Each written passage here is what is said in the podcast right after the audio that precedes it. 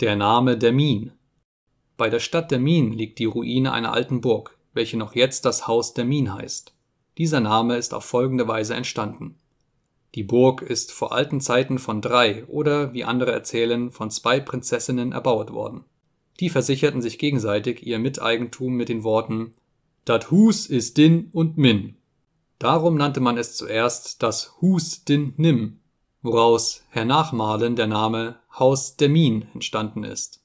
Nach der Zeit wurde nahe dabei eine Stadt erbauet, welche nun auch von der Burg den Namen Demmin erhielt